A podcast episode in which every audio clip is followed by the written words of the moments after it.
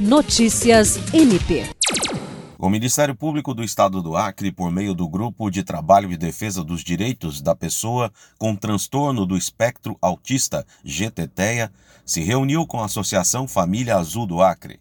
O encontro teve como tema a necessidade de garantir professores, mediadores e cuidadores para crianças e adolescentes com TEA nas escolas públicas.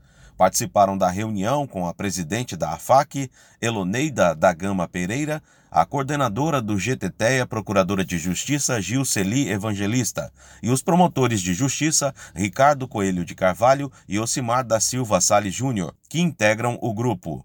A representante da AFAC expôs a preocupação com a ausência no plano de carreira do Estado dos cargos de professor mediador e cuidador para alunos autistas que auxiliam na mediação escolar e social.